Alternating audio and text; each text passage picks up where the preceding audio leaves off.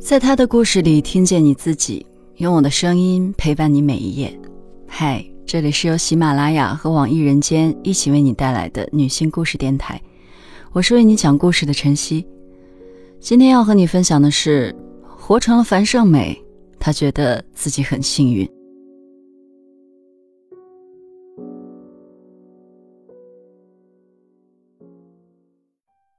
三十三岁生日那天，小军在家乡给母亲买了套电梯房，他付清全款，然后在产权证上写下母亲的名字。可他母亲并不记得那天是女儿的生日。小军和我是中学同学，我们俩都出生在西北的一个小城。小军是女孩中的另类，衣服又少又便宜。毕业季，同学们都在为求职购置正装，各种化妆打扮。小军还是素面朝天。我看过他入职培训时的合影，同期的女孩们大都穿着漂亮的连衣裙，踩着精致的高跟鞋，只有他穿一件绿色的 T 恤，牛仔裤配运动鞋。这一身行头加起来一百二十块钱。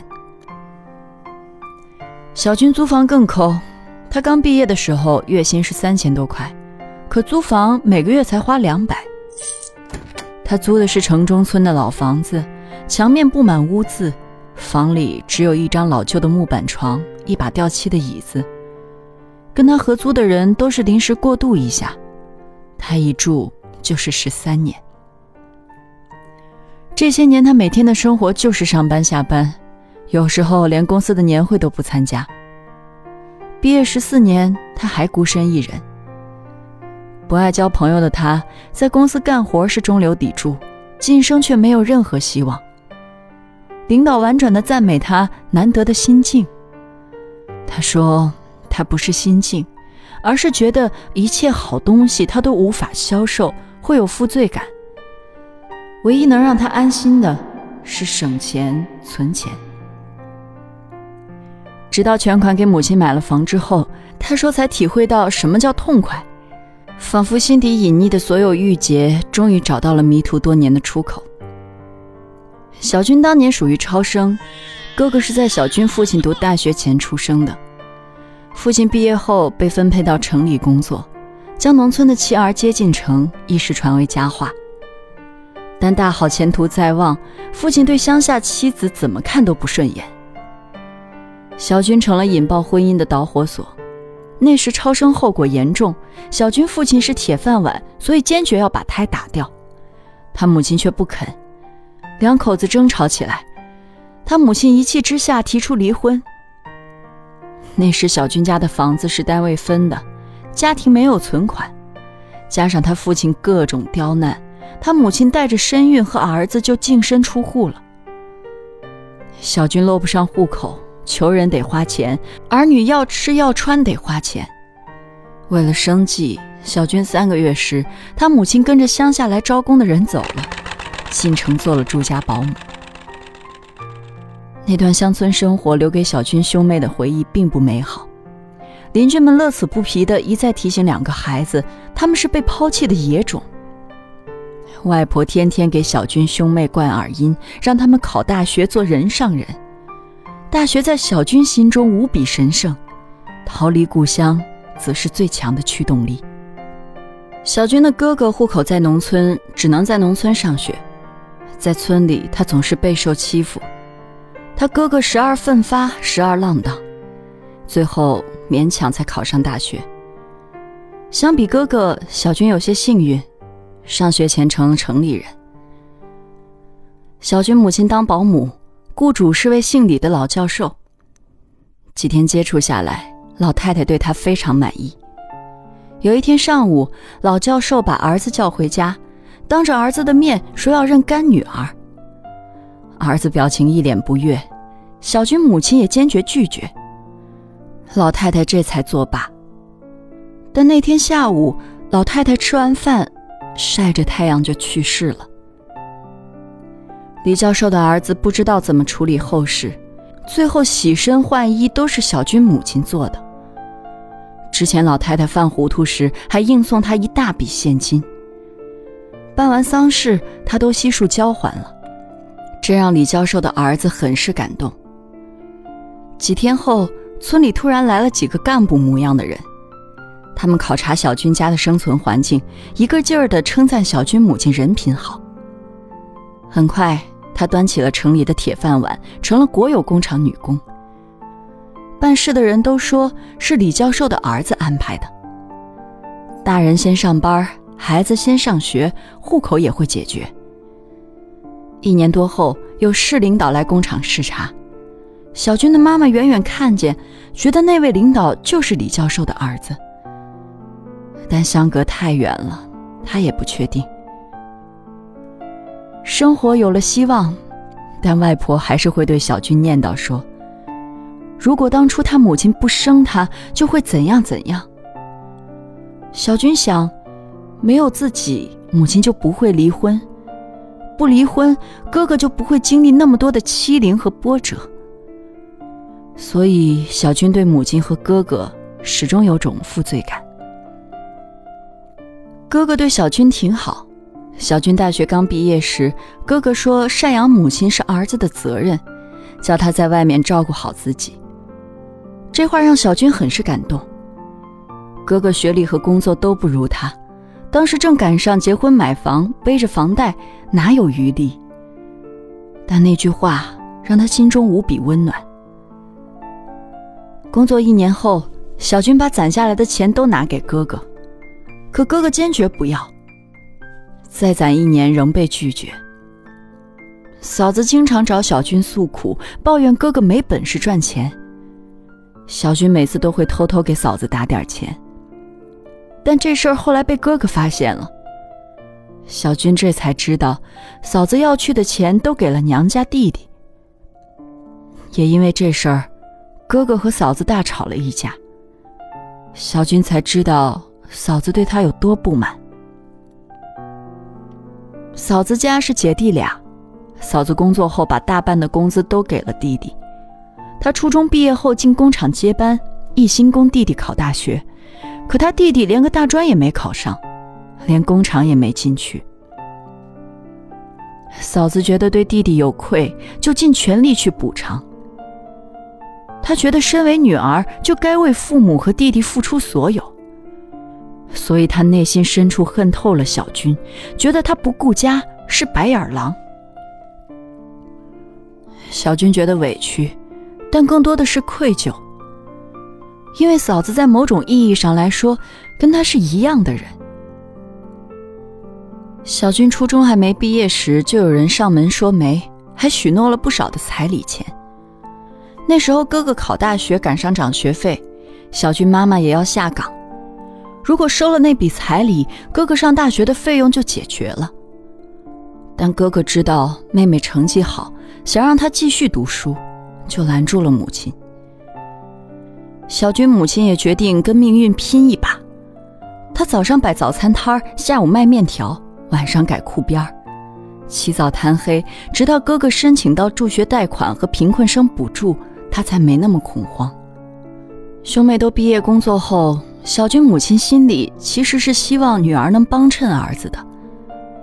她觉得自己拼了命让女儿上了重点大学，有了好前途，女儿得有回报。小军的嫂子也是各种闹腾。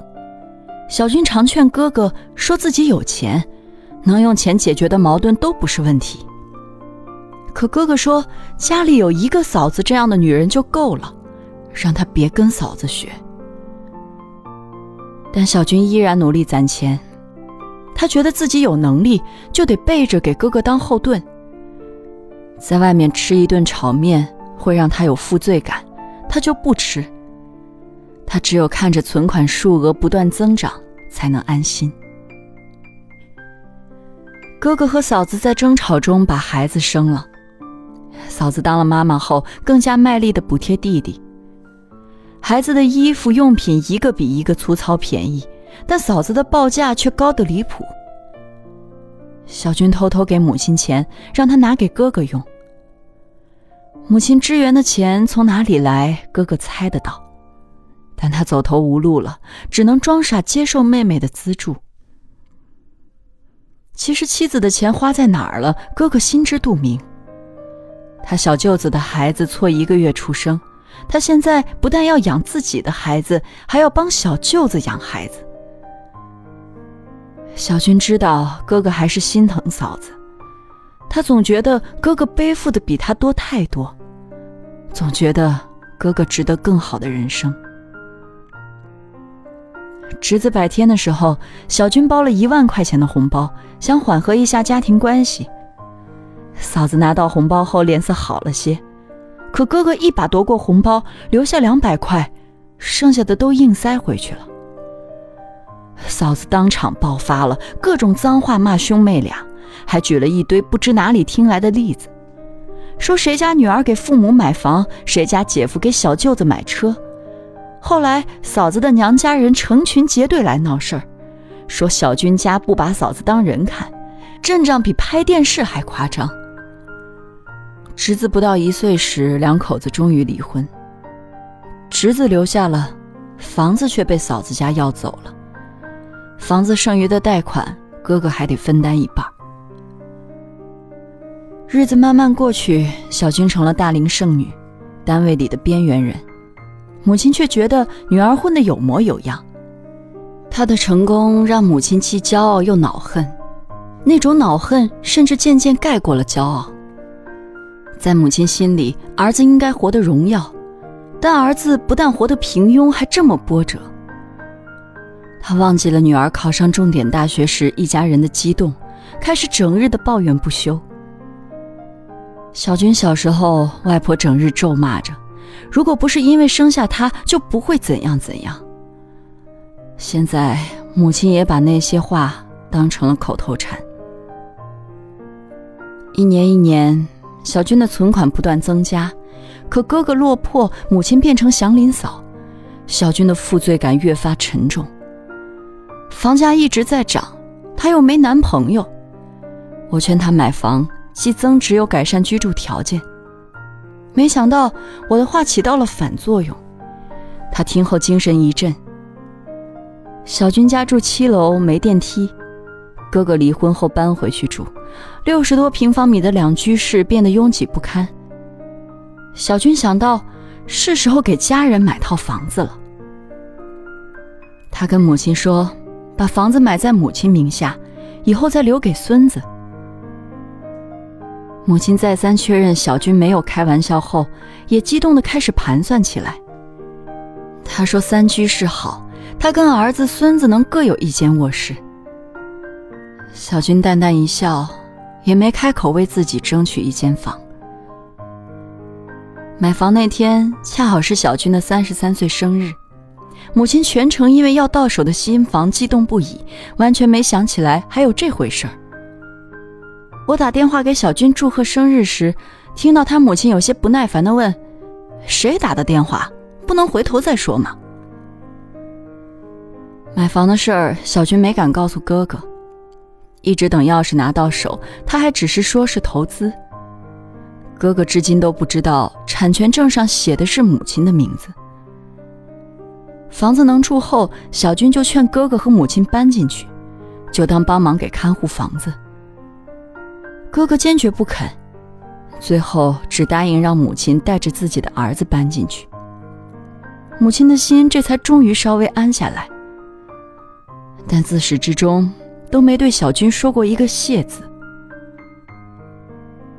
我气不过，说小军跟电视里的樊胜美没什么区别。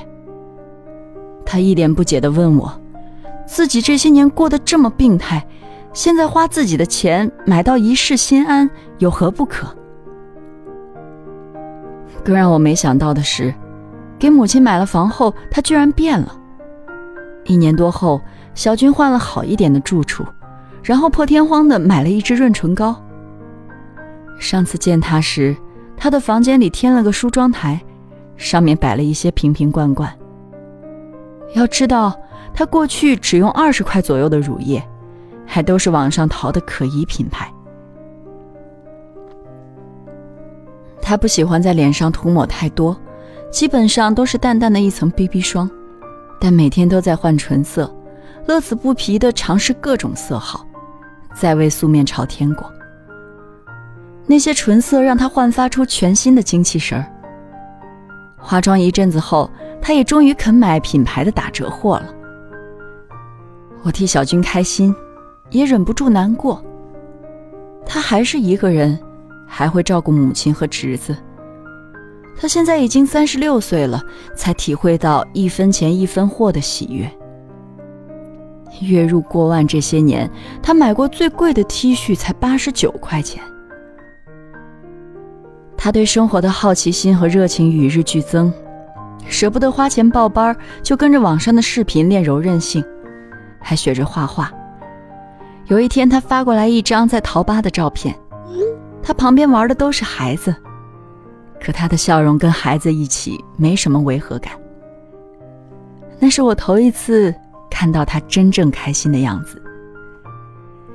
今天的故事就分享到这儿，感谢你的收听，欢迎在音频下方留下你的感受和故事，与千万姐妹共同成长，幸福相随。我是晨曦，下期见。